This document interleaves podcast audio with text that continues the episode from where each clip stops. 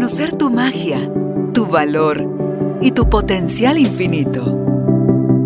Recordar que ya eres lo que estás buscando y que hay un propósito más grande en todo lo que te sucede. Conectar con tu cuerpo, tus emociones y el poder de tu vulnerabilidad. Esto es Carolina, la mujer de hoy. Presentado por Carolina Alcázar. Un espacio creado para ti.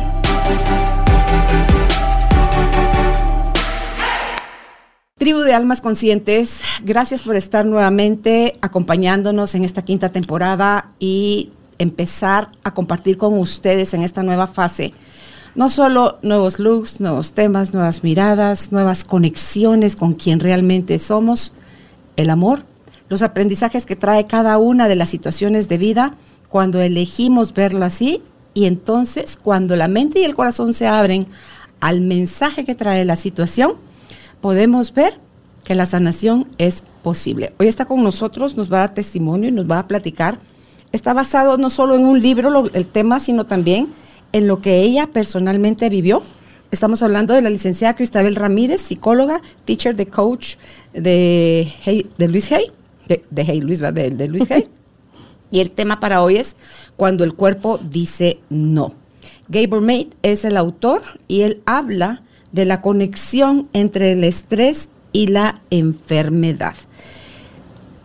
Tiene décadas el tema eh, del estudio que tiene el abordaje de la enfermedad desde la emoción, porque yo no sé si quedaría alguna enfermedad suelta que se, por ahí se coló y se creó sola, o la relación tan íntima y estrecha que tienen las emociones y las enfermedades que padecemos. Así que gracias por que tú nos permites hacer posible esta quinta temporada y porque tu vida es un regalo, tu presencia y a otras cosas, otros calificativos que te quiero dar, te los quiero dar durante la entrevista. Así que, Cristabel Ramírez, bienvenida al Estudio Carolina la Mujer de hoy. Muchísimas gracias, Carolina. Muchísimas gracias a cada uno de los que van a vernos, escuchar este tema. Estoy aquí en una nueva resurrección porque para mí eh, exactamente fue eso. O sea, el, el tema y por lo que estoy aquí es porque yo soy la resurrección en la vida, porque nada me iba a faltar y porque yo soy la que soy y soy de Él y, por eso es que estoy aquí. Cuando me dieron el diagnóstico del que vamos a hablar, eh, yo le decía que tenía que regresar biónica, porque si no, no iba a regresar.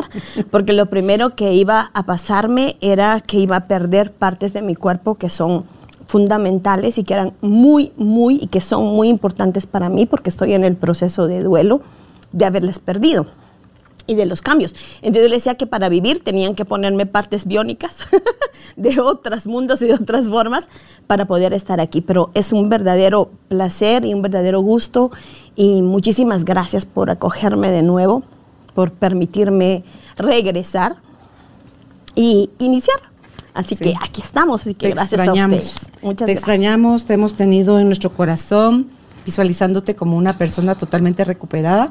Así estás, ya casi que en la línea final de tu proceso. Cuando subes tu video a redes sociales donde te tienes que cortar el pelo y narras en el texto lo importante que era para ti el cabello, y digo yo, wow, no sé si te diste cuenta, Cristal, que te dije que te iba a decir cosas eh, ya durante la entrevista. Cuando yo te veo a ti sin cabello, ya con el diseño que te hiciste, digo, wow, qué belleza, de verdad. Yo sé que tú le das mucho valor al cabello, pero tu belleza física se superó, sin cabello. Es, y dicen, no a todo el mundo le va a tener el cabello cortito. Sí. A ti te, te realzaba, pero es que era una belleza que venía probablemente ya de, de la valentía, de la aceptación, de el deseo de fluir, ya no tanto resistir y seguir peleando lo que habrás peleado, tú ya nos contarás en tu historia por décadas, en, tu proceso de vida, pero yo dije, wow, mi idea original era, ahorita que estamos en la quinta temporada, yo quería raparme. Entonces dije, bueno, y en la rapada era para dejarme mi proceso de canas. Entonces caigo en el proceso de la decoloración para poder ver cómo mis canas se van integrando ya a mi cabello. Yo dije, si en ese proceso mi cabello se deteriora, lo rapo. O sea, yo sí no le tengo ningún apego al, pelo. Lo rapo. Al cabo, vuelve a nacer. Entonces, eh, no quería dejar pasar este momento sin decirte lo bella que estás a raíz de todo este proceso, a todo lo que has tenido acceso. Gracias por venírnoslo a compartir, porque seguro como tú hay hombres y mujeres que están pasando también cada uno de ellos por sus propios procesos. Muchísimas gracias, empezando por ahí, y muchísimas gracias a cada uno de, de, los mensajes, porque sé que es así. Era lo que hablábamos, fue una nueva resurrección, ¿verdad? Una nueva resurrección, y creo que eso me permitió yo me hacía un cambio, y creo que las dos somos así, el pelo para nosotros siempre significa la fuerza y el poder desde la parte antropológica, y para las mujeres, ¿verdad? sobre todo el cabello largo era lo que representaba. Estaba muy unido a mi mamá y a mi papá tener el pelo largo, y mi primer proceso de rebeldía, cuando dejé de vivir con mis papás, fue cortarme el pelo. Okay. Me lo corté a la mitad de la espalda, porque imagínense, lo tenía bajo las caderas, y eran de los que me medían cuánto de punta del pelo, del cabello, yo me podía cortar, ¿verdad? Para, para, para quitarle y podarlo. O sea, así fue mi niñez. Entonces, cada vez que yo tenía que hacer un cambio fundamental en mi vida, yo hacía un cambio de look. Y en una de las señales eh, que el cuerpo, y ahí vamos entrando al tema, que el cuerpo me pidió, justamente era cambiarme el pelo. Entonces Jessica y yo, que, son, que es mi socia, hablamos de raparnos en octubre. Hablamos de eso y dice, lo único que me hace falta es raparme, ¿verdad? Porque sentíamos, ¿verdad? Sentía, eh, eh, digamos que ya pesado, eran las señales del cuerpo. En ese tiempo, para los que nos conocen, yo tenía el pelo azul y fusia, fue cuando me hice el pelo. Entonces no me rapé, sino me pinté el pelo de azul y fusia. Y me quedé ese tiempo con ese, ese color, pero ya lo habíamos hablado cuando me toca el proceso de cortármelo, lo primero era necesitaba siempre, y eso fue lo, que, lo primero que me sirvió, desde el principio necesitaba tomar el poder de las decisiones que yo podía tomar y cómo hacer de mi proceso el menos sufrido y el menos doloroso, el menos, lo menos doloroso eh, posible. Y no ver caer mi cabello después de las quimioterapias era una de las cosas por las que decidí raparme antes de que el proceso pasara. Resulta que en el proceso tan bendecido que he tenido, muy probablemente yo no me hubiera quedado calva y no se hubiera caído el cabello. Se, hubiera, se lastimó mi cuero cabelludo, más no tal vez se hubiera caído el cabello. Pero los médicos decían que en la primera quimioterapia, a los ocho días, yo iba a empezar a perder el cabello. Entonces, una de las primeras decisiones que tomé como poder fue perderlo.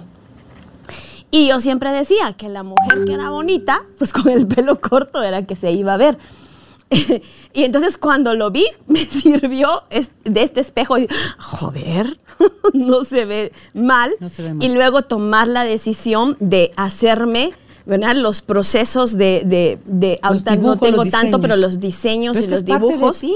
de poder hacerlo, porque pues como es muerta antes que sencilla, yo siempre lo dije, pero ahora literal, es muerta antes que sencilla para poder hacerlo. Y, y realmente el hecho era poder tener el poder, en ese tiempo ya me había quedado viva porque yo ya estaba operada de lo- del proceso, y poder decirle a las personas y a las mujeres y a los hombres que pueden el- tener el poder de la decisión, que cada día hay un momento de decisión cada día de vivir o morir. Y, y usted lo decía, el pelo, el cabello crece, el, el cabello se reconstruye. Y si de alguna manera no pasara, ¿verdad? También es porque mi cuerpo necesita quedarse sin cabello para poder hacer la, la reproducción de otras cosas de mi cuerpo. Claro, que deje Eh, de estorbar el pelo. Exacto, exacto. Incluso, aunque yo termine, que yo en julio termino el proceso, digamos, ¿verdad? Eh, todavía va a haber un tiempo en el que yo no necesito que mi cabello, que mi cuerpo esté cuidando el cabello, porque necesita seguir reestructurándose y cambiando celularmente. Y entonces por eso es que voy a terminar como proceso, pues un buen tiempo con el cabello rapado para que se pueda pasar el proceso. guapísima. Muchas gracias. Cuando el cuerpo dice no, o sea, hay momentos en que el cuerpo dice sí. si nos explicas ambas posturas en relación al cuerpo. Bueno, vamos a empezar. Eh, es importante que entendamos que todo es energía, que todo es vibración y que todo es frecuencia. Y entonces lo que nos explican es que cada una de las cosas que sucede en nuestra vida se ve reflejado en el cuerpo. Si nosotros lográramos entender que, eh, que este cuerpo es el vehículo con el que voy a transitar la vida, y hubiéramos entendido que al final e, es, de alguna manera el templo sagrado de nuestra alma, que es la que tiene el propósito y la misión y que tiene la chispa que nos conecta al espíritu, no habrían enfermedades si lo pasáramos a ese nivel espiritual.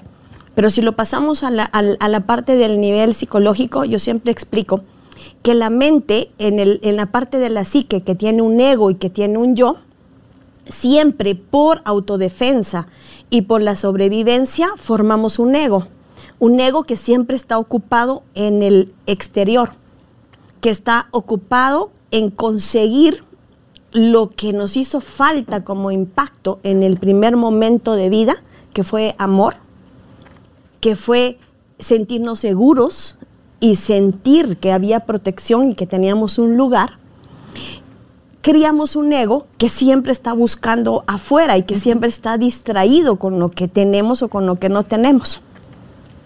Y tenemos el cuerpo emocional que ya sabemos que tiene y que siempre crea emociones todo el tiempo, todos los instantes, y que Gabor dice eh, que son la química, ¿verdad? Que las emociones se convierten en la química y son los estudios en los que se convierten en química, que es la energía. Y lo que hacemos es como proceso de psicológico es invalidar las emociones. Entonces no queremos sentir tristeza, no queremos sentir enojo, no queremos sentir eh, frustración, no queremos sentir miedo, cuando esas emociones son importantes, pero las seguimos escondiendo porque así, si nosotros sentimos esas emociones, el otro nos deja de amar, el otro nos deja solos. Y entonces escondemos ese proceso. Pero el cuerpo no está diseñado para esto.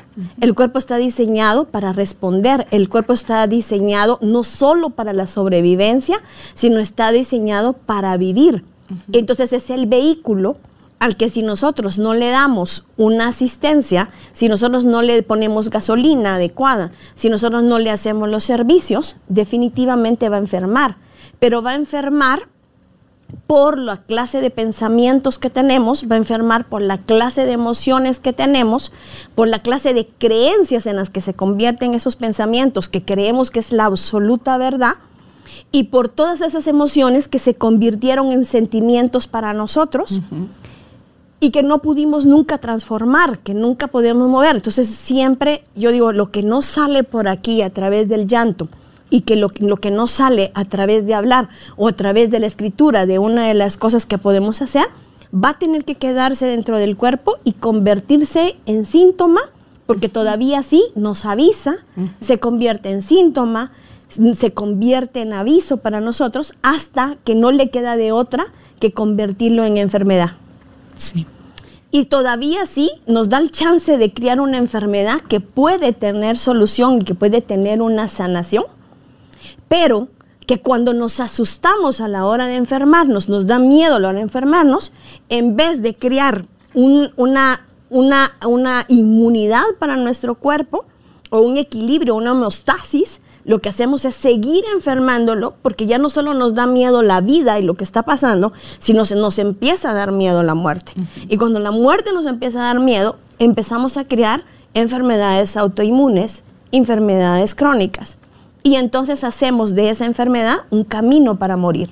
Y tú estudiaste con Luis Hay todo ese proceso, tú eres coach de, ella, que ella era una máster en eso. No, hay, y, en los procesos psicológicos, cuando me diagnostican que mi diagnóstico es cáncer de ovario, una de las cosas con las que más me dolió lidiar es que yo tenía vergüenza. ¿Cómo me pude enfermar yo? Si es lo que hago si es lo que enseñaba. ¿Pero será vergüenza o será soberbia? Y en la, vergüenza, y en la vergüenza, ¿qué cree que va? porque, la, porque la emoción es la vergüenza, pero en mi cabeza había soberbia y orgullo. Como yo, yo. yo Ah, ¿cómo? Así. Así. No, Así. así. les consta Así. que cuando hablara yo, o sea, yo, yo, ¿cómo me pude enfermar? Qué patada, Lego. Desde el Lego, pues. Qué patada. Y me dolía, una parte de mi alma también me dolía, porque yo a los 22 años tuve mi primera, terminando la carrera, hice mi primer proceso psicológico con un maestro que en ese tiempo ya era un psicólogo avanzado, ¿verdad? Para, para su tiempo. Y ya habíamos hablado de una enfermedad de la que yo me podía morir, Carolina. O sea, ya lo habíamos hablado. Porque para los que saben y, me, y conocen mi historia, yo a los nueve años tengo el primer intento de suicidio. Y de los 9 a los 15, sinceramente, la mayoría de veces de mi vida yo quería morir. Cuando yo tengo mi primer encuentro real, espiritual, de transfiguración con Él, ¿verdad? De la forma en la que Él me habla, yo tomo la decisión de no suicidarme y tomo la decisión de vivir. Y entonces, tuve en la primera psicoterapia, tuve que regresar a esos tiempos donde de los 9 a los 15 yo quería una enfermedad grave. Yo quería morirme de una enfermedad porque mis, mis intentos de suicidio no funcionaban, así que lo que podía funcionar era que me diera una enfermedad. ¿Cuál es la me- enfermedad más reconocida en el camino en el que te puedes morir fácilmente, entre comillas? Es cáncer.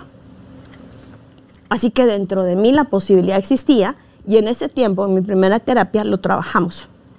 En esa primera terapia. Luego, en ese instante llega Luis Hay a mi, a mi vida y Luis Hay me, me la, la filosofía de Luis Hay, Luis Hay me permite dejar de ser asmática, dejar de ser alérgica, eh, me permite tener un proceso de sanación. Y luego, imagínense, años después, a los 37 años, llego al- a, a hacerme teacher y, y- y- y coach de Luis Hay y desde ahí, a través de STI, pues hacer toda la transformación y enseñarle todos los días a las personas que lo que uno cree es lo que enferma al cuerpo. Es lo que creas. Sí, la frase común que hemos escuchado es, escucha tu cuerpo, escucha tu cuerpo. Y alguien decía, no, tu cuerpo escucha a tu mente todo el tiempo y no distingue, la mente humana no distingue, está enojada, está triste, se lo está imaginando y hasta otra vez con el pesimismo, pensamiento derrotero. No, no. Lo toma, lo toma, lo toma, lo toma, segrega químicos para la lucha, la pelea o la huida y como no está siendo real, el cuerpo se queda sin gestionar toda esa emoción que acabas de explicar tú y nomás no pares de tirar la gota y el cántaro se va a A romper reventar. finalmente, ¿verdad? Entonces, cuando uno, a mí eso me cambió la forma de, de ver las cosas, que tu cuerpo escucha tu mente todo el tiempo. Y por otro lado, tú hablabas de lo del suicidio. El suicidio la gente cree que es cortarse las venas, ahorcarse, darse un balazo, tomar veneno, pastillas, qué sé yo. No, Incluso meterse un disparo donde no mueres. no, no solo eso. La gente que no cuida de su cuerpo, que es el vehículo por el cual vas a transitar el ego y tu alma para poder experimentar la dualidad, si tú no, no eres consciente de eso, ay Dios mío, ¿qué, le iba, qué iba a decir yo aquí? Que se me tuve un lapsus brutus, pero cuando uno no hace ese empalme, es terrible porque te, te quedas como gallina sin cabeza, corriendo para todos lados, sin saber para dónde eh, agarrar y qué hacer de y con tu vida. Entonces empiezas a alimentarte mal, fumar, consumir drogas, consumir eh, tabaco normal, eh, no hacer ejercicio, no dormir lo suficiente, no gestionar las emociones, o sea, todo eso que enferma a tu cuerpo gota a gota es una forma lenta y muchísimo más dolorosa de Exacto. suicidarte. Porque lo que quieres es acabar con tu vida. Así final. es. Así es. Lo primero es, todos tenemos conductas suicidas, todos tenemos adicciones, que es lo que hay que entender. Sí. Porque hasta estudiar mucho es una adicción. Todo. ¿Verdad? La comida saludable en exceso es También. una. La, la vigorexia es una adicción, que es lo que no entendemos. Lo que pasa es que en psicología nosotros le llamamos mecanismo de defensa de sublimación. Entonces solo buscamos más cosas más sublimes, amorosa o para mejoría, pero todo en exceso puede pasar, ¿verdad? Para los que nos están viendo, los que nos van a escuchar, cuando somos suicidas una vez, somos suicidas siempre. ¿verdad? En nuestra cabeza, cada vez que tuvimos un intento, se quedó el trauma de lo que Gaybord dice, se queda un trauma ahí, se queda en específico. Cuando yo decido a los 15 años no volverlo a provocar, cuando tenía los 22 y los 26 y 24, entendí que todas mis conductas de riesgo, de todas maneras, Eran eran, un suicidio. suicidas. Entonces sí parrandeaba muchísimo, sí eh, me iba a altas horas de la madrugada de una discoteca, sí eh, cuando manejaba, manejaba rapidísimo. Todas esas, de to- el sexo, la sexualidad, de alguna manera sin el cuidado en específico del templo, ¿verdad? De todas maneras, todas esas eran conductas suicidas. Entonces, lo que hay que entender es que cada una de las adicciones que nosotros tenemos también nos van a llevar a un suicidio de todos los días el ser humano está acostumbrado a sobrevivir, no a vivir. Y los que viven, viven con tanta fuerza y con tanta pasión, decimos nosotros, que exacerbamos nuestro templo.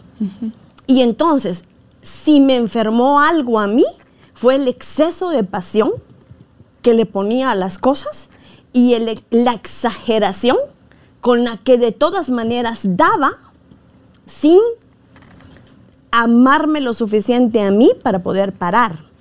Eso que acabas de decir. La pasión vivida así es radical. O sea, te volviste a ir a un extremo. Exacto. ¿Puede ser uno apasionado sin ser radical?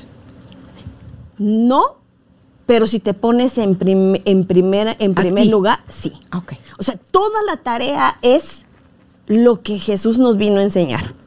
Que lo amo a Él, pero me amo a mí, ¿verdad? Para poder amar al otro. Y cuando dejamos de escuchar nuestro cuerpo, cuando aquí, de todas maneras, mamá estaba en sobrevivencia. Cuando aquí, nosotros desde aquí también teníamos heridas ya de abandono o de rechazo, Sí. o mamá estaba viviendo una traición. Sí. Siempre les he dicho que el primer trauma del cuerpo físico es nacer, o sea, el momento del parto y cuántos impactos ¿verdad? hay dentro de esto. Y esos siete primeros años en los que nosotros dependíamos de gente que pensábamos que nos amaban incondicionalmente, pero que cuando ellos no se aman incondicionalmente no nos pueden amar. Y entonces el abandono y el rechazo que ellos nos pudieron haber hecho desde su propia conciencia, empezó a hacer y creer que nosotros no éramos, no éramos merecedores. Y ya había habido una desconexión. De Dios, sí. Ya se nos había olvidado que yo soy.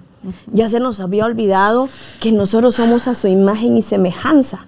Y entonces empezamos a crear esa psique cortada de ahí arriba, sin conexión a la vida, porque la vida nos empezó a parecer peligrosa y Desde nos empezó a parecer, sí, desde ahí.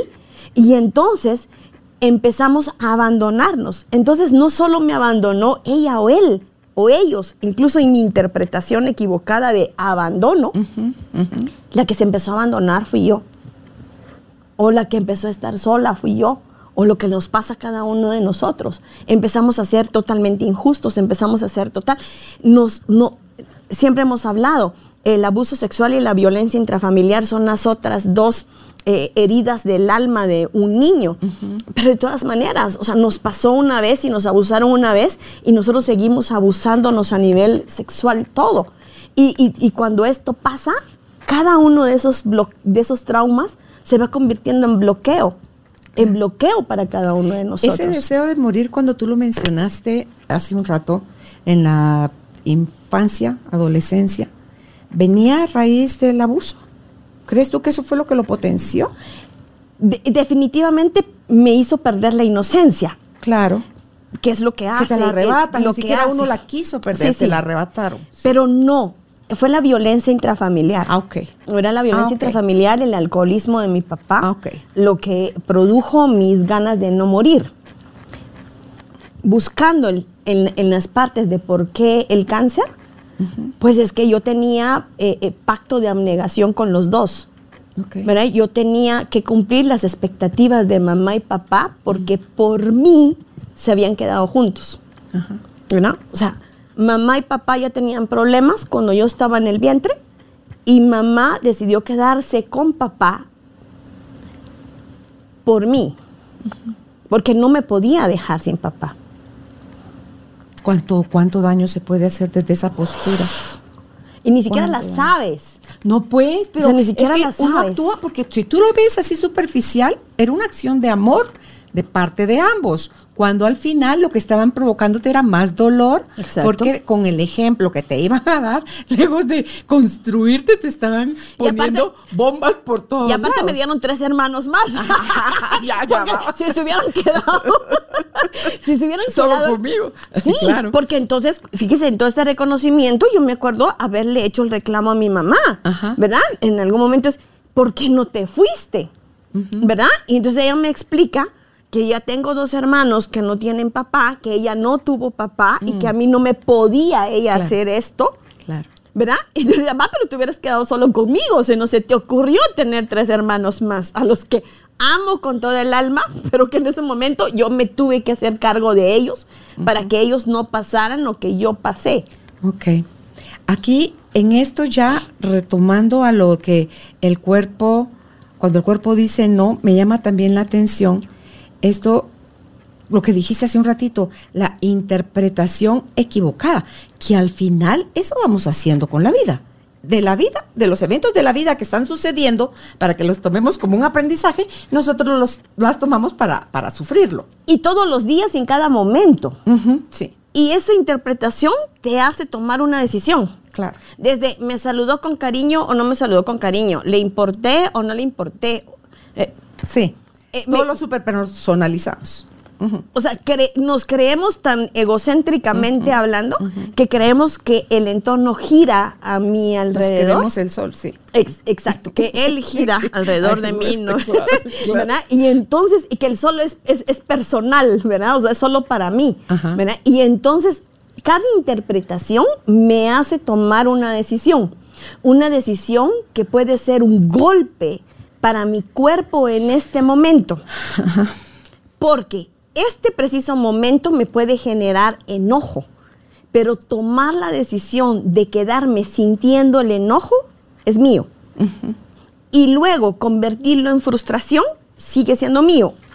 Y ahí lejos está de la persona o de la situación que me lo está provocando.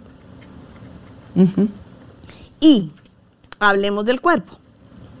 El cuerpo tiene 24 horas para poder hacer la eliminación. Y si no la haces, se queda. Psicológicamente, tres días, tres meses, nueve- seis meses, nueve meses y tienes una enfermedad. Así Una enfermedad de la que te puede hacer el camino. Cuando yo hablaba de cáncer, siempre decía que el cáncer es un camino, siempre es un camino. El camino de regreso a casa como Wyan Dyer decidió con su cáncer o el camino que Luis Hay decidió con su cáncer, El cáncer de vagina. que fue una transformación. ¿Por qué los menciono a ellos dos? Porque ellos eran Dos los dos maestros, fueron los que iniciaron el cambio de, de entender la causa eh, eh, eh, más fuerte de nosotros, de energía, ¿sí? A través de, ay, se me fue ahorita el nombre, de transformación de física cuántica, ¿verdad? En la física cuántica, de hacer la transformación espiritual y corporal de la enfermedad. Y uno decidió morir y otro decidió transformar su vida a través de esto. Y ambas cosas son buenas. Y así nos va a pasar. cosas son no buenas. todos De la- de las dos hay No todos, pero entonces cuando entendemos esta parte, entendemos que el camino trae, el, el camino siempre trae dos, dos partes. Y es, ¿Cuál eliges? Así es, y es la que eliges. Es la Sí. que eliges más allá de lo que de lo que tú escribiste como proceso álmico, ¿verdad? Entonces, ¿qué pasó conmigo? Hace muchos años tomé la decisión de tener una enfermedad que me pudiera morir. Y se quedó ahí guardado el archivo. Lo No, trabajé, ojo, lo trabajé aquí, Ah. lo trabajé en las emociones para perdonar, Pero, pero no no, no lo terminé de liberar corporal Y cuando en la vida de Cristabel, Cristabel pierde un bebé y Cristabel no puede ser mamá, Se exacerba. Exacto. Y entonces, mi proceso, porque entonces en mi soberbia y en mi orgullo, Carolina, era, ¿cómo puede ser posible que me lo haya dado? Y entonces, ¿para qué trabajé tanto e invertí en tanta terapia? Porque desde los 22 años trabajo y trabajo y trabajo y trabajo y trabajo. Y me sano y me sano y me sano, para que de todas maneras me dé cáncer. Una muy mala broma de la vida. No, el cáncer tenía que pasar en mi vida Claro. como proceso psicogenealógico, como una decisión que mi alma tenía que vivir. ¿Qué cambió? Que por hoy yo no morí de cáncer. No, y, no solo eso, porque hablas de tu historia y lo que con tus papás y cómo se interpreta y se vive, sino que también fuera de la grabación me hablaste de lo transgeneracional, o sea, el vínculo, o sea, por si no fuera suficiente desmadre el que uno hace con su vida y sus interpretaciones para llevar al cuerpo al desequilibrio y vivir en total incoherencia, que eso es lo que el cuerpo, no, tu mente podrá decir, sé esto, quiero aquello, eh, pero si no está alineado, el cuerpo va a manifestarse porque es tu aliado, es tu mensajero, te está diciendo todavía que hay. Entonces cuando este bebé, que su, su alma vino contigo nada más hasta ese momento, porque dijo, solo voy a llegar hasta aquí para ver si mi mami se da cuenta de que todavía le falta trabajar el cuerpo. Pero mami se enojó. Mami disparó todavía más eh, todo ese rechazo, como que Dios, ¿para qué? ¿Para qué? ¿Para qué? Todos los para qué, ¿verdad?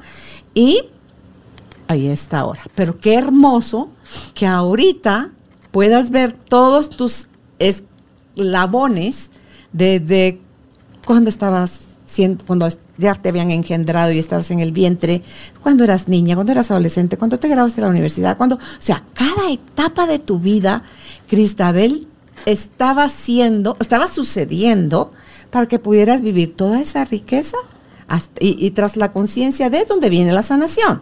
Y entonces hay que quitar los ovarios, hay que, porque pensaba yo también, cuando tú decías que te quitaron los ovarios y tu duelo, ¿será que yo tenía que haber vivido un duelo cuando me quitaron la matriz? Yo pegaba de brincos cuando me quitaron la matriz. yo quería que me la quitaran. Pero desde dónde venía. Pero, no sé, pero yo tenía ya cinco hijos. Eh, pues, yo más hijos ya no quería tener. Pero es nuestro cofre sagrado energético. Ay, pero no, yo creo que todo el cuerpo. No, porque ya, ya había, si, si te sirve para dar bebés y ya di cinco, yo digo que toda tú eres sagrada, no solo Toda. una parte del cuerpo. Toda. ¿Verdad? Porque no todo el mundo nace o, ni con la disposición emocional o con la capacidad física para tener. ¿Cuántas mujeres que creen que van a ser mamás mueren por ser mamás? La vida les va a decir, fíjate que siempre no. No toca. Es que ahí eso es lo que vamos. Así como toca, no, No toca. toca. Entonces, así como el cuerpo dice no, el Ajá. cuerpo dice sí. ¿Verdad? Entonces, nos dice no porque nos lo dice para autoprotegernos. Ajá. Pero nos dice sí porque también nos está diciendo sí para la vida. En este momento todavía nosotros tenemos, siempre somos vida y muerte al mismo tiempo. Entonces, para nacer necesitamos morir al- al- al- a la satisfacción o a la facilidad aparente que significaba vivir, de- estar dentro del vientre. Y para salir de un proceso de la niñez en donde hay que salir a socializar es otra muerte. O sea, lo que nosotros no entendemos es que la vida en un constante es un ciclo de vida y muerte. Y que nos están siempre, siempre invitando a la vida. Claro. Y que entonces el, el haberme desconectado, el que estemos tan desconectados de nuestro cuerpo, porque nos- nuestro cuerpo todo el tiempo está hablando, pero el estar desconectados, porque tenemos tantas heridas emocionales y porque tenemos tantos traves mentales de lo que tendríamos que ser o de lo que tendríamos que poseer, que lo que menos hacemos es escuchar al cuerpo. Y entonces hago dos horas de ejercicio y entonces también como saludable y entonces soy, ¿verdad? O sea, soy súper atleta, pero no me doy cuenta cuando también me toca parar y decirle, hey, hoy no hay necesidad de ejercitarte. Pero como dice eh, Anita Moyani, ella todo lo hacía, todo lo de cuidarse, lo hacía desde el miedo. Exacto. Miedo a enfermarse, miedo a morir, miedo aquí, miedo. Entonces dice, si tú accionas desde el miedo, No importa estás- lo que hagas. Claro, estás o sea, no, impor- sepultándote. no importa, no importa que lo que aparentemente haces esté muy bien. Ajá, que no importa está en contra porque la raíz va a ser el miedo. Claro. Y volvemos. Miedo a no ser amada, miedo a ser rechazada, A no miedo a la soledad existencial, porque lo que estamos es desconectadas, Sí. desconectadas espiritualmente del Creador, como lo llames, estás desconectada a la vida que es la tierra misma y te desconectaste en un momento entre que tu mente y tu emoción nunca están de acuerdo y son totalmente eh, eh, eh, peleas constantes entre lo que siento y lo que pienso, que el cuerpo, que es el templo sagrado, necesita enfermarse. Necesita enfermarse. Está a favor tuyo.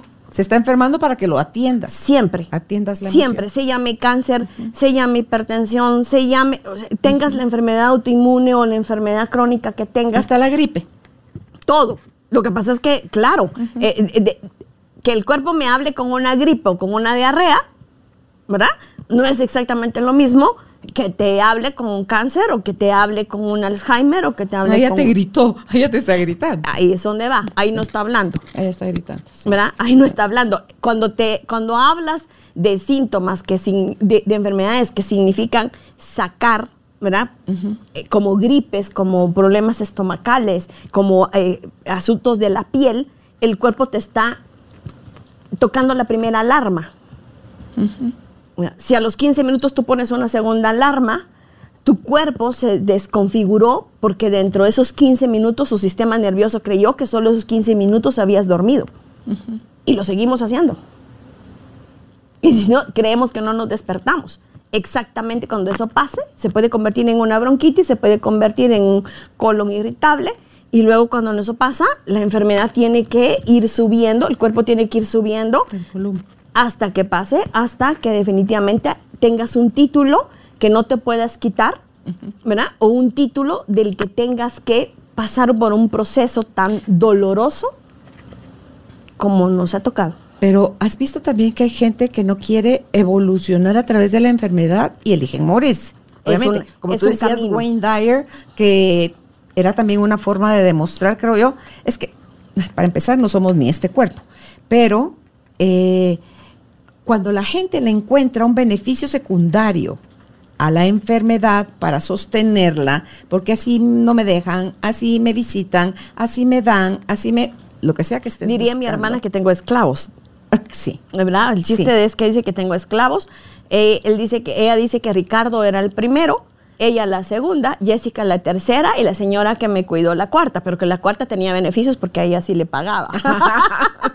¿Verdad? No. Y entonces el chiste era que ya iba a dejar de tener esclavos. No, ¿Verdad? no. Pero- Porque pero ahora era- vives en amor. No, no, pero era, era digamos, El un chiste. decir, ¿verdad? Era el chiste de decir, ya se te va a acabar el tiempo. El el pero, gustito. Pero justo, Sí. era siempre tener la conciencia que era bien bonito Claro. tenerlos a todos. Volver a ser el sol. Cariño, tenía toda una comunidad. Carolina, yo recibí desde flores hasta dinero. ¿Y por qué le digo hasta dinero? Porque fue bien difícil recibir dinero.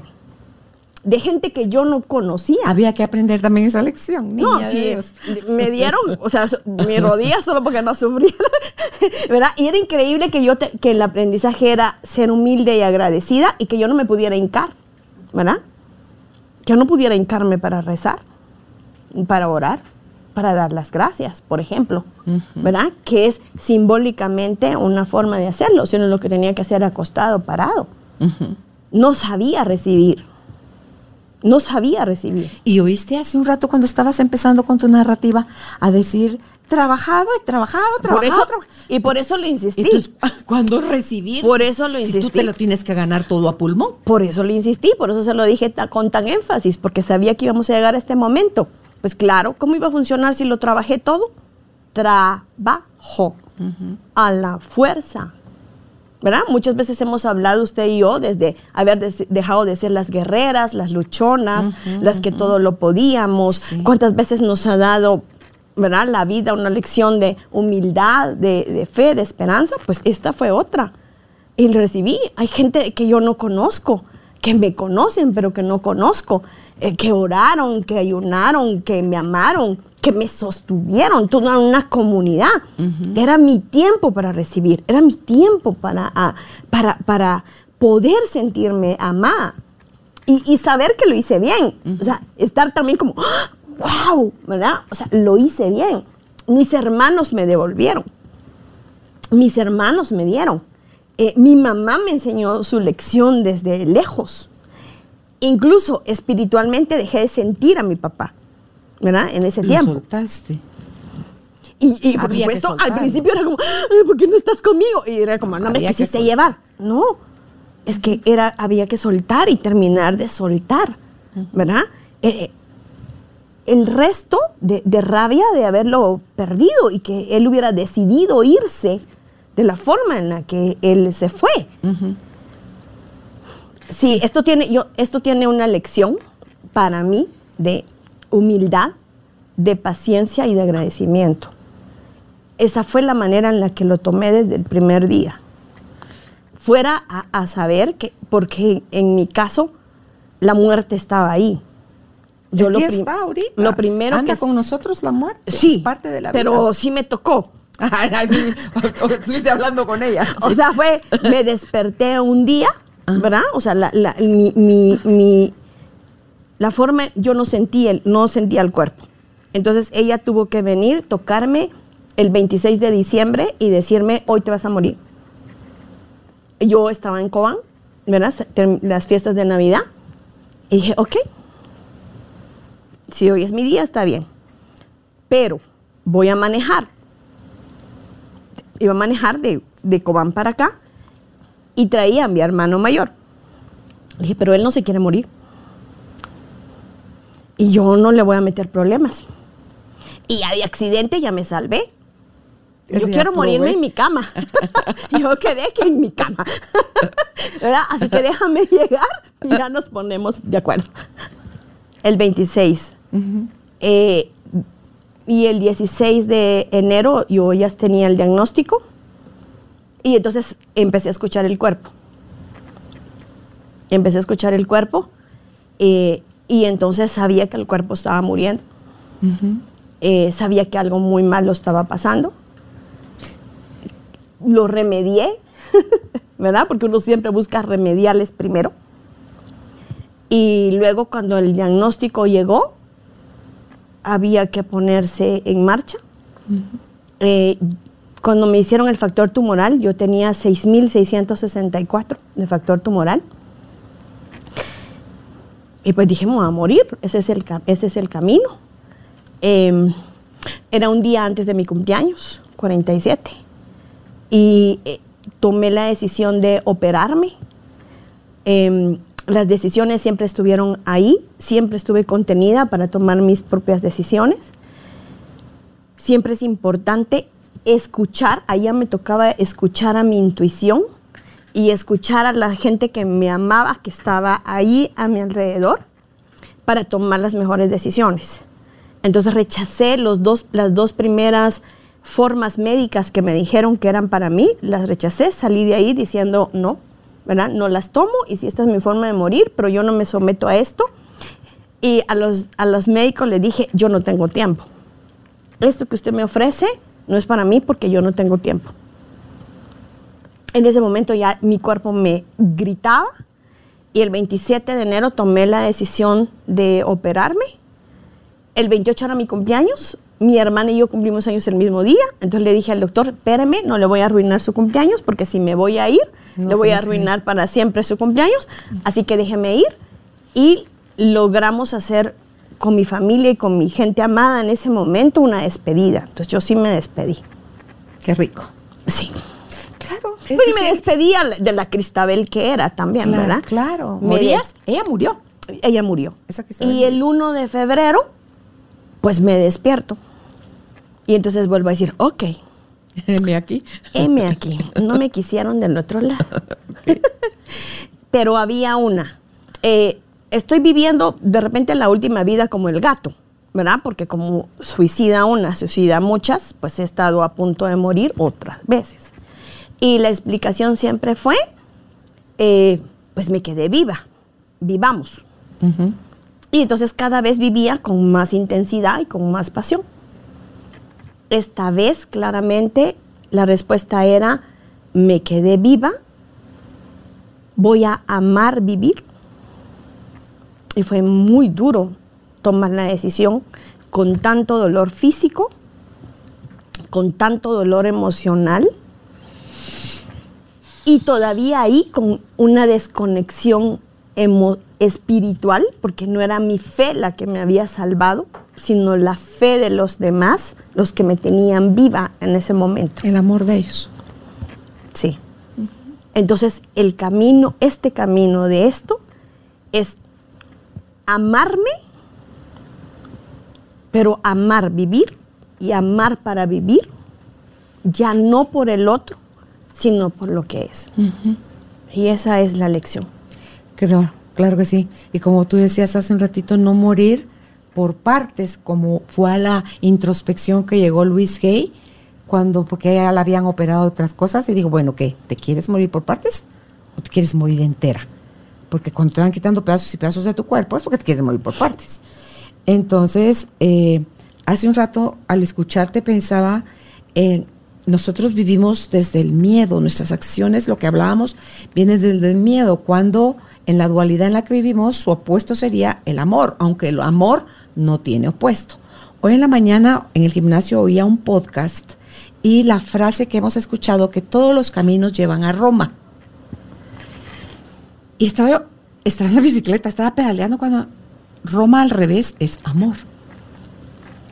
Entonces, para mí, fue como que todos los caminos llevan a Roma es, no importa el que elijas, si el más doloroso, el menos doloroso, si con susto, si con curiosidad, tú eliges el cómo, pero que está garantizado que todos, sí o sí, vamos de regreso a casa. O sea, de regreso al amor que es lo que está por ahí con nebulosa nada más, porque creemos que somos cualquier cosa menos eso, y por eso es que lo necesitamos tanto afuera, como tú decías, miedo a que me abandone, miedo a que me rechace, miedo a no saber, miedo a no poder, miedo a no tener miedo. O sea, todos esos miedos que nos han gobernado como humanidad es por la desconexión que tenemos interna del amor. Entonces, vivir desde el amor implica una deconstrucción, Cristabel, porque hemos vivido desde el miedo por siglos. Entonces, ¿Cómo o cuál sería la propuesta tuya hoy para que nosotros en esa deconstrucción podamos tomar nuestras emociones, abrazarlas, porque tú decías al enojo, que fue el que mencionaste, o a la tristeza, o al miedo, que son las tres cosas que no queremos, ¿cómo los gestionamos? ¿Cómo los abrazamos? ¿Cómo nos amigamos? ¿Cómo lo vemos de frente sin pelear, sin esperar lo peor de ellos, sin considerar los enemigos, sino que cómo deconstruyo yo todos los pensamientos que tengo generacionalmente de miedo y los puedo catapixiar, diría Chabel, o sea, los puedo transmutar por amor. En la parte del pasado, solo perdonando. Perdonando y perdonando y perdonando perdonando lo que fue, perdonando, perdonando lo que no fue, lo que no pudo ser. Cuando tomas conciencia, entras al perdón de ti mismo y es pidiéndote perdón y es perdonándote. Ese es el transcurrir hasta llegar al presente. Cuando hacemos esta limpieza que solo el perdón puede hacer, solo, es el tamiz para que esto pase, no el amor. Porque el amor está lejos de existir cuando me siento abandonado, cuando me siento rechazado, cuando me sentí violentado, cuando me sentí, como dicen todos los especialistas, víctima. Cuando a través del perdón yo dejo la victimez, tengo derecho, derecho a un presente que implique amor. Y ahí, cuando pasa esto, empiezo a amarme. Cuando me empiezo a amar, acepto que tengo derecho a enojarme, a tener miedo, a tener tristeza, a tener la, la emoción que implique el rechazo y la sensación de asco o desprecio, que es la otra emoción. Y cuando eso pase, cuando a través de esas emociones, Carolina, yo sea capaz de tener derecho a sentirlas, ahí me voy a empezar a amar. Es a través del miedo y a través de la tristeza y a través del enojo que el amor sucede. Es donde fusiono mi luz y mi sombra, todas mis capacidades. Así. ¿Verdad? Sin verlas unas como buenas y a otras como Sí. malas.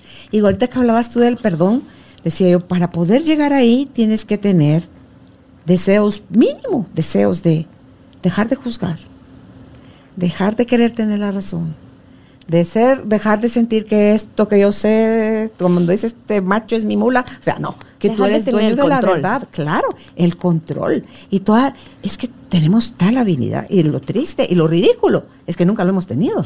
Pero uno bien que cree que lo anda por ahí teniendo, ¿verdad? Entonces, e- esa, el desarrollo de la humildad, creo yo que sería un gran aliado para poder quererle bajar rayitas a todo esto, ¿verdad? El control, la razón, el juicio y todo eso.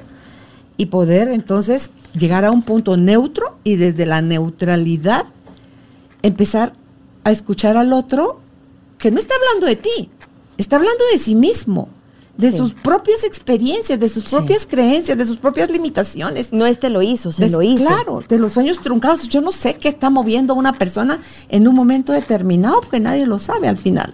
¿Verdad? Si no sabemos ni con, no podemos ni con nosotros, que vamos a andar pudiendo con, y a saber lo que los demás sí hacen, o quieren, pueden o no quisieron, ¿verdad? Sí. Entonces, digo yo, ahí entonces, si yo ya estoy enojada, abrazo mi enojo, reviso qué límites eh, No puso. no puse, No me puse. ¿verdad? Sí, o sea, cómo me transgredí o permití que me transgredieran, o mi miedo que tengo, de qué creo que me van a separar, de qué creo que voy a perder, de Que nos van creo- a mover el piso. Claro.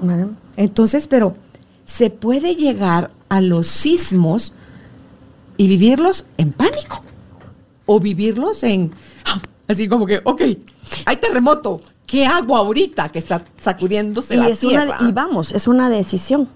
¿verdad? Es una decisión. Y siempre, o sea, lo que hay que tomar conciencia es que todo es una decisión. ¿Qué hago con lo que siento? ¿Qué hago con mi tristeza? ¿Verdad? ¿Qué hago para despedirme de lo que se fue? Despedirme de la que era, despedirme de lo que yo creí que había construido Conquistado. y conquistado, ¿verdad? Porque la tristeza es eso, e- el duelo de la pérdida. Y el enojo es la manera en la que yo creo que me tengo te que defenderme. Y el miedo justamente es para saber si tengo que correr, huir, o si me protejo, o también me, me quedo aquí. Es necesario. Esas son las emociones que nos sirven para la sobrevivencia. Imagínate si no la sintiéramos. Estaríamos como zombies. Sí. O, o, o- o, ¿verdad? Nos, au- nos autodestruiríamos. Más rápido, Porque sí. la autodestrucción es no querer sentir estas, pero nos destruiríamos más rápido. O sea, todo, todo lo que somos es importante. Eh, eh, la psique es importante. Eh, el, el- el- el cuerpo físico es importante. El cuerpo emocional es importantísimo. El cuerpo mental es importante. Sí, si limpio constantemente los vehículos y si vuelvo a reconocer que tengo un cuerpo espiritual energético con el que es lo que soy, Lo que realmente soy. claro, pero que yo decidí venir a esta experiencia humana en este cuerpo. Y que yo decido si sigo sin escuchar, y ojo, no es con estos oídos, que es lo principal, escuchar a mi cuerpo. Cuando mi cuerpo dice no o cuando mi cuerpo dice sí, no es con estos oídos, sino es en el oído interior, en la escucha interior de mi cuerpo, sí. donde mi cuerpo si tengo esta posición se duerme porque la circulación no está bien y entonces necesitaría cambiar de posición o si mi cuerpo tiene sed o incluso si le estoy dando exceso de líquido para lo que él puede manejar el día de hoy. Entonces es una constante conciencia todos los días de mi parte espiritual, de mi parte emocional, que me permite trabajar a nivel mental para poder liberar esas creencias constantes que me estoy haciendo, en donde me estoy engañando a mí misma y donde me estoy alejando del amor. El activar el observador interno, o sea, ese ojo interno, para em- poder escuchar, porque hay gente que dice, yo no escucho nada.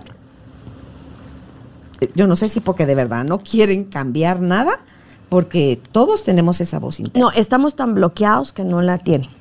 Ah, está, pero no la, no la está oyen. activada. Sí, está totalmente. Pero sí la tienen. Sí, todos. Sí. Todos. Le bajaron Todos. todo el volumen, pero ahí está. Así es.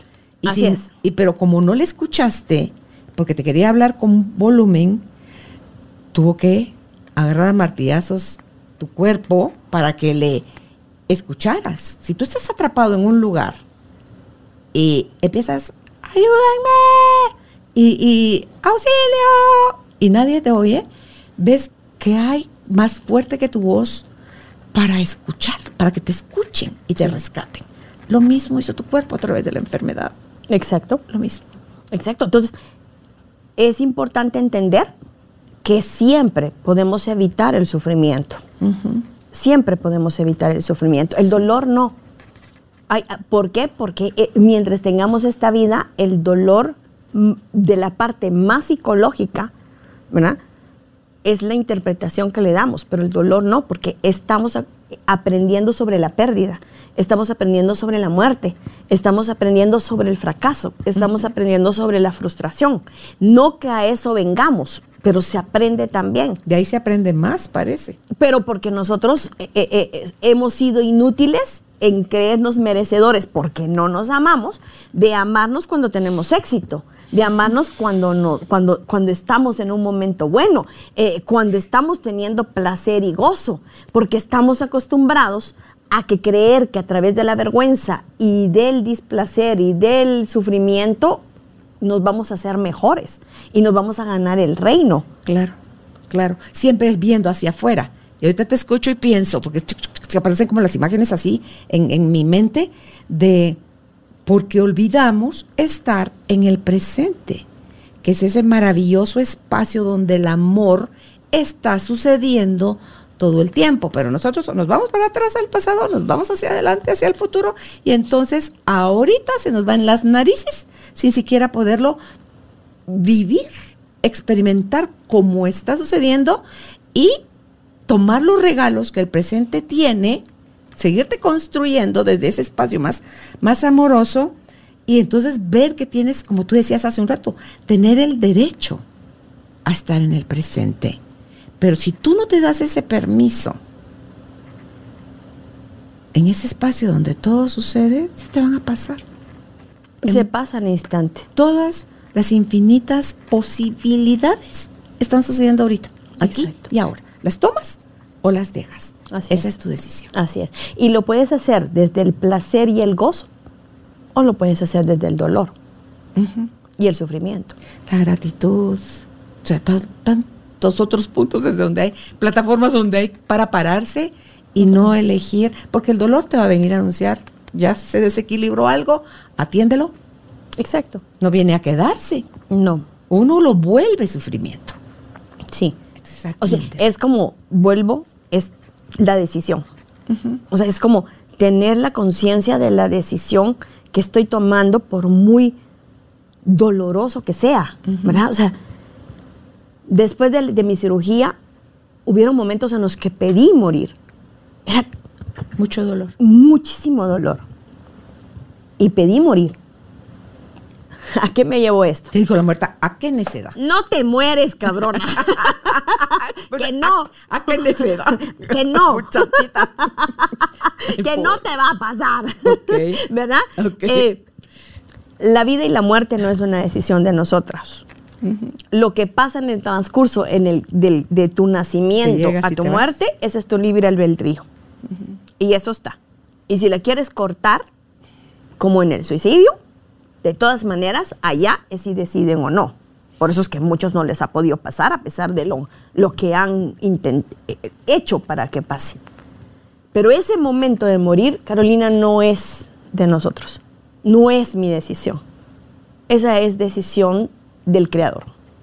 Lo llames como lo llames. No te vas, te quedas porque tú elegiste venir. Falta experimentar estas otras cositas, hija de mi vida. Sí. Para tener derecho a que a la próxima, dirían los budistas, vuelvo a venir mujer, Carolina. Ok, ok. Millonaria. Ok. ¿Sí? Con toda la experiencia y el aprendizaje que todos mis cuerpos han pasado en esta vida, si es que toca. Pero mi decisión es finalizar el contrato álmico que vine aquí y trabajar en el amor. Claro, en gratitud, ¿te imaginas? Que entonces puede llegar ese momento de, yo no me quiero morir así, o sea, yo me quiero morir en mi cama, dar un beso buenas noches. Dice mi marido que ni se me ocurra, pero yo ya le dije, yo así lo estoy pidiendo. ¿Así? Un beso buenas noches. Sí. Y ya no amanezco. Ah, sí, igualitas, usted sabe, nos parecemos Sí. ahí. O sea, Sí. ahora sí tengo el derecho a la elección. Mm, sí, ya después de esto tengo el derecho a la elección, que ahí pase. Ajá. ¿verdad? Ahí pase. Yo en este momento estoy curada, ¿verdad? Tengo una curación. En este momento mi cuerpo no tiene cáncer.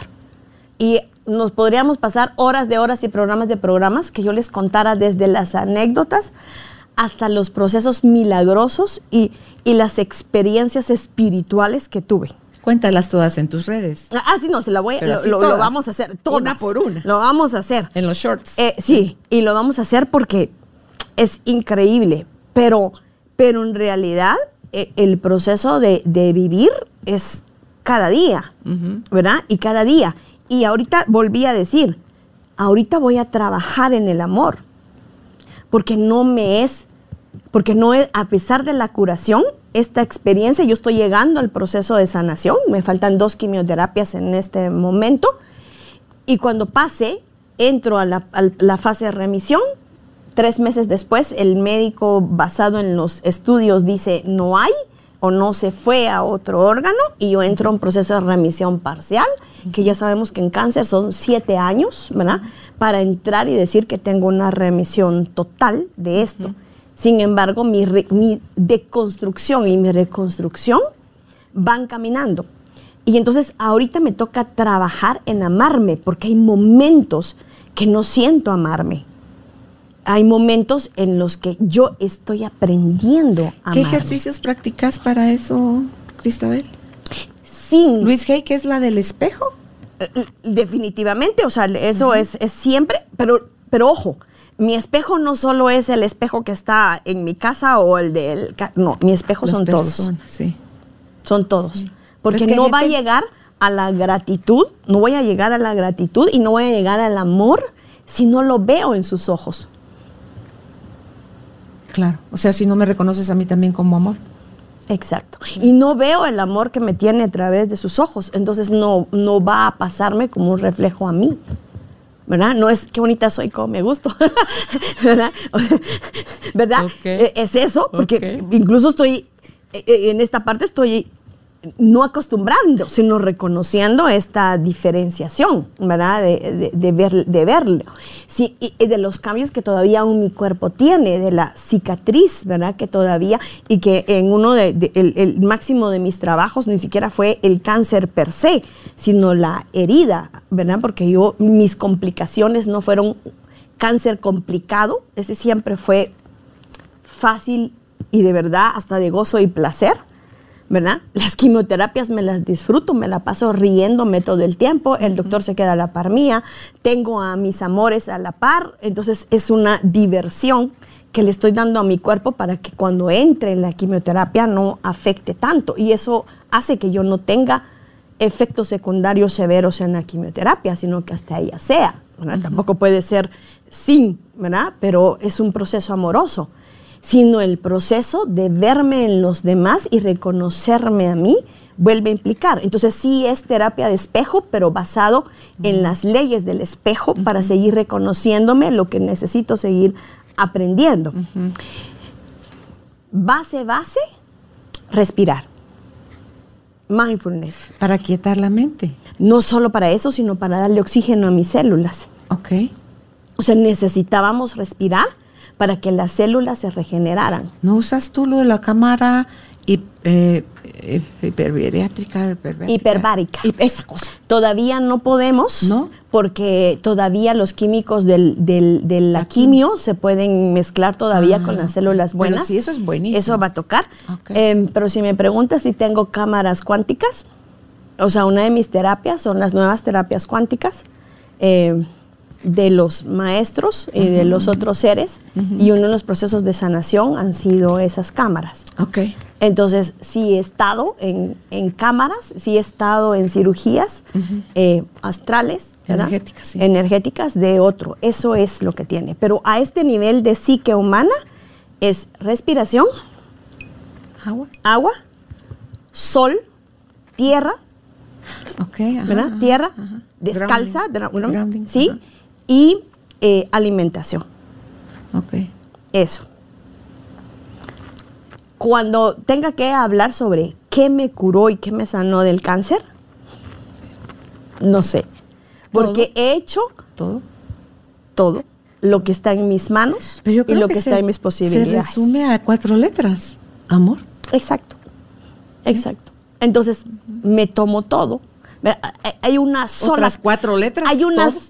Todo. Hay una sola cosa. cosa. Otras que no. Que dije, no, eh, a esa sí no le entro. ¿Verdad? Que también tiene cuatro letras que se llama sope. Ok. Y dije, no, eso sí no. Ok. No. Pero de ahí, con vale, ojo, con valentía. Porque yo fuerte soy. Fuertísima. Tal vez hay que volverse un poquito más. Y esto también, sensible. ojo, y esto me hizo ser resiliente de las otras veces que morí y que me tocó vivir. Esta no, Carolina, no podía ser a la fuerza. No es porque soy fuerte, No, aquí es amor. valentía. La, la- la humildad de ser valiente. El deseo de ser libre, porque si algo da el amor. Ay, pero es que la libertad la busco, la he buscado desde que parí. Ah, pero no es la libertad que uno hacía De por hacer lo que le daba la gana. No, o sea, Sí. eh, soy acuariana. Y, y los acuarianos, nuestra, nuestra primera característica es buscar la libertad. Pero no buscábamos la, pero buscaba la libertad. Y claro, la confundí con libertinaje, Hacer lo que me da la gana. sí. que claro, también se gozó y se disfrutó. Y muchas gracias por las experiencias de goce y disfrute instantáneo y adictivo. Pero ahora es la libertad. Pero, pero ¿sabe cuál sigue siendo la libertad? Reconocer, tener conciencia y saber qué se hace. Y vuelvo a Claro, insistir que nunca- en que tome la decisión. O sea, es elegir dejar de ser esclava de tu mente, de tus patrones de conducta, de los se supone, debería, tengo que. O sea, todo eso se tiene que ir a la fregada mil y eso, mi recomendación es háganlo con alegría, háganlo con, diversión. y con, diversión. gratitud de todo lo que ya fue, como dije, lo acabas de decir tú hace un momentito, Sí. por tus momentos de gozo, placer y disfrute. O sea, amén, sirvieron para algo. Ya pasó. Así es. Háganlo con libertad y con, y con mucho, porque me habla, me- un paciente me preguntaba cuál había sido como, como la, la- la parte. No me amaba, pero sabe que yo soy una mujer feliz. Soy una mujer feliz. Entonces, por más momentos de tortura, de dolor,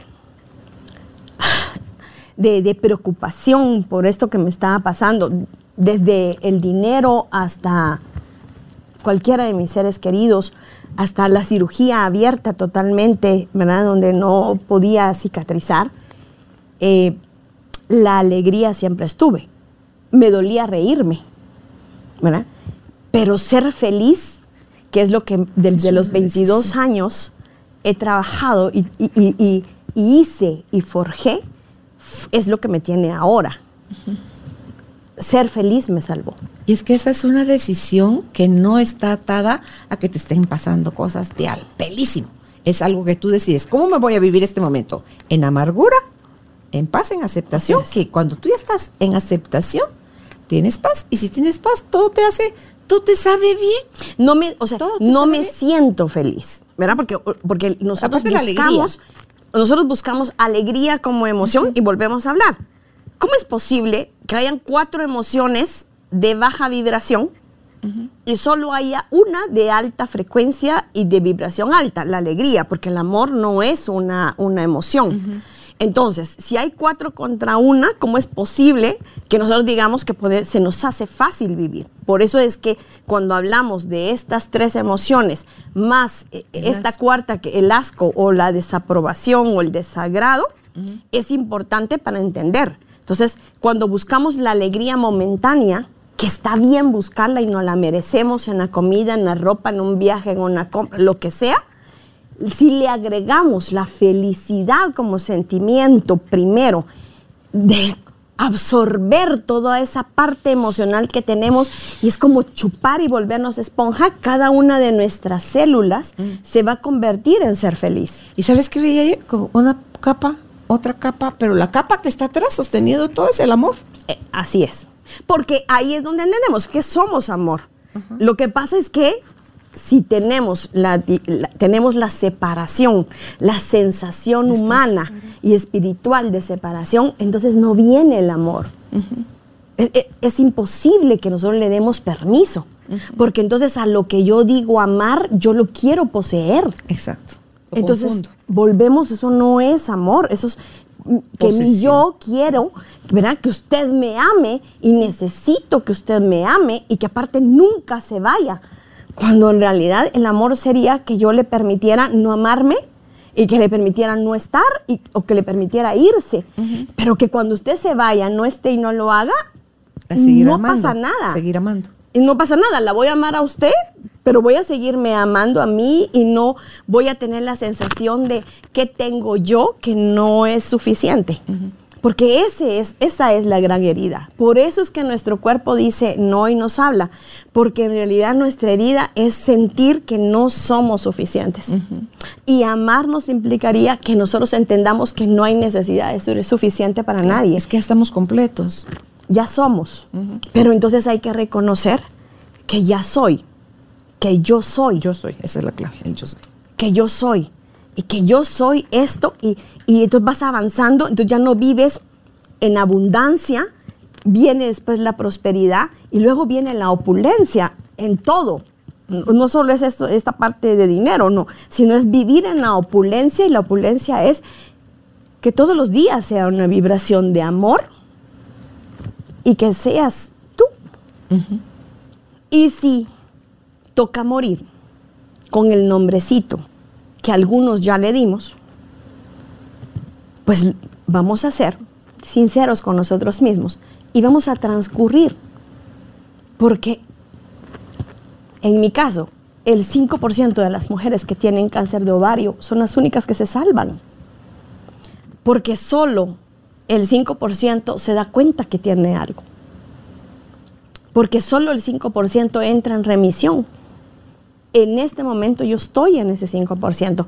Y depende de cada una de las decisiones seguir en ese 5% o en algún momento sin que me dé cuenta. Claro. Claro. Y así, si tu cáncer fuera pancreático, dirían que de ese nadie se salva y hay gente salvándose de cáncer de, de páncreas. Pero son los trabajos, la toma de conciencia que están haciendo para poder recuperar la vida elegir vivirla, corre y va de nuevo con todo, como que fuera bingo o lotería, esa cosa, pero con todo, ya sin estarle diciendo a la vida, para mañana quiero tal. No, que sí se vale tener como deseos o antojos o algo, pero se dejan en el momento que se me ocurre algo, ahí lo dejo en libertad. Que si sucede, soy feliz y si no sucede, soy feliz. O sea, mi felicidad no, depende de que eso suceda. No soy eso. Así O sea, yo soy esto y, y, esto que soy está sucediendo todos los días este cuerpo, ¿verdad? Es mi vehículo. Ajá. Sí, es mi vehículo. Hay que amarlo, hay que cuidarlo, respetarlo. Y cuando no lo hagamos, ¿verdad? Cuando no lo hagamos, perdonarme. Entonces hay días, en, no hay día que no haya que trabajar en el perdón. Es decir, hoy no tomé suficiente agua, hoy no tomé sol, eh, hoy me eh, logré que, el, que hice que el enojo durara más tiempo de lo que tenía que hacer, ¿verdad? Eh, yo les explico, yo, eh, me dice un paciente, pero ya no me siento con ansiedad todo el día, dice mi paciente, ¿verdad? Gracias a la terapia ya no, son como dos horas. Y le digo, ¿usted sabe cuánto en dos horas intoxico? O O sea, cuánto intoxico mi cuerpo, cuerpo. y cuánto va a costar, Sí. ¿verdad? ¿Y qué estoy haciendo para que me desintoxique las dos horas? Ah, duró dos horas, pasó a nivel emocional y tal vez a nivel mental me calmé, pero en mi cuerpo quedó. Entonces voy a tener hoy más ganas de dulce, más ganas de harinas, más ganas de pan, más ganas de cualquiera de las adicciones o de ir a morirme en el gimnasio para sacar el estrés, para bajar el estrés, cuando lo que no tenía que haber hecho era estresarme. Ese día necesitabas descansar. Exacto. Sí. Eh, oía yo en la charla que escuché en la mañana sobre este ejercicio, porque hay una consultante y le dice lo que yo veo en ti es que tu corazón por fuera está endurecido, pero por dentro sigue siendo blando. Entonces, prueba este ejercicio, le dice, en la noche, cuando estés al acostarte ya, repítete, hoy ha merecido la pena, hoy ha sido un gran día. Y vete con ese sabor que te puede dejar esto, porque esto son dos líneas de gratitud. Eh, no es quedarte revolcando en el lodo de cómo debe haber pasado y qué barro y cómo es posible, la, la, bla, bla, porque es lo que normalmente hacemos.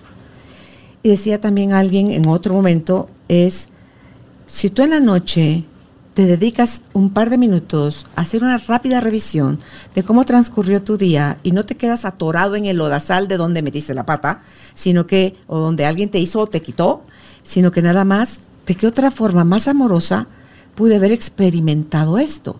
Y entonces te vas con esa nueva imagen. Es el registro que le dejas al cuerpo al final del día. Exacto. Y no esa marranada con la que nosotros nos vamos a acostar. Exacto. ¿Verdad? Es benevolencia y compasión. Sí. sí. Entonces, Cuando me trato con benevolencia, soy benevolente conmigo y soy compasiva conmigo, lo que dice Garbor y toda su, la teoría de él, que me parece fabuloso, entonces cuando soy compasiva conmigo, puedo hacer la transformación y ojo, el cerebro cree lo que es cierto y lo que no es cierto. las dos, eso no distingue. No distingue. No distingue. Entonces, cuando tengo una mala historia, Es verdad. es verdad, y cuando tengo una buena historia transformada desde lo que es, Es verdad. es verdad. El asunto es que si yo siempre le digo, y eso lo habla la gestalt, ¿verdad? Pasa la situación, yo interpreto la situación y fantaseo la situación. Ay, sí, sí. Y como somos tan drásticos violentamente, emocionalmente con nosotros, ni siquiera nos quedamos con lo que realmente fue, sino desde la interpretación de lo que fue. Nunca me amaste. Has pasado 25 años con esa persona. O sea, solo el amor pudo haber hecho que pasaras 25 años con una persona. Pero nunca me amaste porque él dice que nunca me amó. Es que son las. Y los entonces me quedo en la fantasía, en, en- me quedo y hago toda una fantasía de yo no tengo derecho, o sea, algo muy malo hay en mí para que por 25 años quien, con el quien pasé no me amó nunca. Claro, es que es el banderín del víctima. Pero ¿con qué me quedé? Con esto. con esto, claro. No es que no sea doloroso que me hayan dejado de amar, ¿sí? Sino que hice yo que en 25 años probablemente yo no, No me amé. amé. Y eso fue lo que sucedió. Esa persona estuvo conmigo por lo que sea, 25 Si yo no me aguanto a veces ni cinco minutos, yo, yo Pues ahora sí. que estuve tanto tiempo conmigo misma, Mi misma, por Dios, mi misma aplícate. por Dios, ¿verdad? O sea, claro, y, y era chistoso porque al principio no podía estudiar nada, no podía leer nada, no podía, ¿verdad? E- escuchar nada. eh, no podía ver nada, o sea, no era que ahora vas a poder leerte sea, todos los libros que O sea, tenés ahí, La ahora palabra vas a poder era pérdida escuchar. de tiempo para ti. O sea, no, no, no había, pero, pero no podía, ¿verdad? No podía y, y tenía que estar en silencio simple, porque mi cuerpo era lo único que podía hacer, con un cuerpo totalmente incómodo, porque ni siquiera es un cuerpo cómodo, ¿verdad? Claro, o sea, tuve dolorido. que llevar, ese no de mi cuerpo me tuvo que llevar a tener total incomodidad de mí, que no podía estar quieta. Y que había que buscar con humildad Ya quietos. la quietud. Y entonces era respiración, agua. y, y dormir. ¿Le entrabas a la oración? Es que ahí es donde va. Estamos hablando del cuerpo, de la mente y las emociones. Eh, mi- el reencuentro espiritual es que al principio tampoco puede usted orar, en estos casos tampoco puede orar por usted. Pero ahí es donde entra el amor. Cuando hay personas que están todo el tiempo orando por usted, pidiendo por usted, meditando por usted, pensando en usted, y es la fuerza de la energía, de la vibración y la frecuencia. Así que yo hoy no estoy aquí por mí, estoy aquí por el amor, la compasión, la bendición y con toda mi, mi gratitud de todas, todas las personas que me sostuvieron. Y que no son solo mi familia, ¿verdad? Sino mi familia en amor y comunidad. Porque cuando uno está en crisis, no puede ni rezar. Uno alega y reclama. Y pide morir. Y el otro, y le dicen, "No, bueno, Nel. Pues, ¿qué No, crees? pues no. todavía no. Aquí te quedas hasta que va calmándose. Y ahí es donde hay que entender que cuando hay tanto dolor en el cuerpo, hay que calmar, no hay que aguantar el dolor, hay que calmar el dolor. Cuando, es- cu- entonces cuando el- el- este vehículo ¿sí? tiene gasolina, entonces ya puede andar. Y ya tengo que cuidar cuando meto primera y cuando me voy en directo.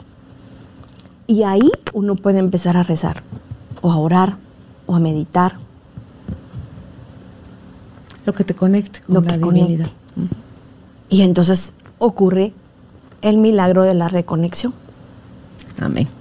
Pues qué lindo testimonio. Gracias, Cristabel, por, por venir a compartirlo con nosotros. Eh, celebro tu vida, celebro la recuperación de tu salud y produce curiosidad. ¿Cuál es la trayectoria que va a- a- de aquí en adelante? Porque tú ese mismo conocimiento que ya tenías puede ser aplicado de una forma amorosa. Definitivamente. ¿Verdad? Y ojo, Entonces- no es que no lo hiciera con amor. Ah, no, pero es que no era amor, amor. Como dijo la canción, amor, amor, amor. sí. eh, Y, y sabe que igual eso da miedo y eso da susto y eso da responsabilidad y eso da obligación que me puede producir muchísimo estrés para volver a enfermarme. Obligación, ¿qué cosa te da obligación? ¿Usted qué cree que el entorno puede esperar de uno en el que uno cree que tiene que ser la niña buena? aménme, Ahí que va. los voy a amar. Eso es lo que vamos. a- Por eso es que hay que tener cuidado en conciencia siempre, ¿verdad? Porque entonces esto también se puede convertir en obligación para mí. Si soy testigo Ay, y testimonio del amor, necesito cuidar que no se convierta en obligación. No se va a convertir. Amén. Ya se está enter- ese, no, ya, ese está enterrado. No, Ah, de verdad. Pero vamos, o sea, ¿por qué? Porque el avatar de este sigue funcionando. Sí, niña, y las memorias ya fueron sacadas. Exacto. Y están los nuevos programas entrando y vienen de la vienen del verdadero espacio, Así del es. amor. Y ahí no hay columpiese. No. ahí no hay, no, ahí hay. Ahí sucede, ahí se da, ahí no hay miedo de que se acabe, ahí hay llenura, completud, luz, alegría, todo. Ahí está todo sucediendo. Ahí estaba. Iba caminando a la par tuya, solo que uno decía, "Shh, cállese, espérese". Entonces, Todavía queremos un poquito más de fuerza. Sí, pero lo único que, que- que puedo decir es gracias, gracias de verdad desde el corazón, gracias desde el amor. Eh, pues es, eh, todavía yo necesito hacer un camino de conclusión del proceso, ¿verdad? Que, que desde ahora es mucho más amoroso y mucho más tranquilizador definitivamente soy testigo y testimonio del amor del Creador y soy testigo y testimonio del amor incondicional que las personas pueden tenerle a uno. Y soy testigo y testimonio que siempre hay una posibilidad mejor para vivir desde amarse eh, y desde escuchar todo el tiempo a este vehículo para que entender que ésta se distrae fácilmente y que todavía en las emociones, si no soy constante en tener conciencia, se pueden perder. cancelado. ¿verdad? Entonces, todos los días es vivir en gratitud, vivir en amor y vivir en conciencia para todos los que están ahí. Aún así, para los que están teniendo cáncer y me van a escuchar, sea el camino de regreso a casa, pero la invitación es que sea el camino más amoroso, más bondadoso y más compasivo para los que están alrededor y para ustedes mismos, para que puedan hacer esa transición con alegría y con la fe de lo que han creído durante su vida que hay detrás de esta vida. Y qué rico. Empezar a vivir lo que realmente venimos a vivir, Cristal. Así es. O morir de la forma en la que uno también lo hizo, porque entonces para los que les toca morir también, que va a pasarles, ¿verdad? Pues también van a morir en amor y van a morir saldando facturas que pudieron haber quedado con los que están ahí. Y sigue siendo una posibilidad y una oportunidad para saldar facturas, para saldar cuentas y tener una posibilidad de una nueva vida, aunque la nueva vida sea no en este vehículo, sino en la Ah, claro. trascendencia de a donde nos toque. ¿Ya estás trabajando? Ya. ¿Estás dando terapia y acompañando? Bueno, trabajando, no. Aún no trabaja Activa. ella. Muy bien. Ya, ya no Muy bien, trabajo. cambio de vocabulario. El lenguaje. No, Es ya que- estoy, ya estoy sí. activa y ya estoy atendiendo. Sí, y ya van a empezar los talleres y ya, pues ya va, va a empezar este proceso de, de- de hablar de esta experiencia. Hoy, gracias a ustedes, es la primera vez. ¿Verdad? Y de que, que- que lo hablo así. Ah, que lo hablo sin llorar, empezando por ahí. Parte porque de la cuando sanación de es eso. primeras veces es como. No. ¿Verdad? Pero, sí veía pero tus el- ojitos que brillaban un poquito Ah, no, más, es que pero... el, llanto, pero el llanto, pero es igual. Pero es ese Es- llanto es, diferente el llanto de queja y el llanto de no lo he superado al llanto que, usted- que el Claro, corazón siempre claro. está Ahí hay latiendo, gozo, ahí hay donde gozo. hay gozo y Esa hay placer y hay disfrute, Sí, ¿verdad? sí. Gracias. Pues, ¿dónde pueden ustedes contactar a Cristabel? En Facebook está así como Servicios de Terapia Integral STI Cristabel Ramírez. En Instagram como iCrista y en WhatsApp, si usted está escuchando este audio fuera de Guatemala, más 502 5206 1396. En la descripción del programa están todos los datos de Cristabel. Un abrazo a la distancia, que tengan un lindo día. Chao. Gracias, Cristabel. Gracias por ser parte de esta tribu de almas conscientes. Comparte este episodio para que juntos sigamos expandiendo amor y conciencia. Recuerda visitar nuestra página www.carolinalamujerdehoy.com.gt. Encuéntranos también en redes sociales como Carolina la Mujer de Hoy.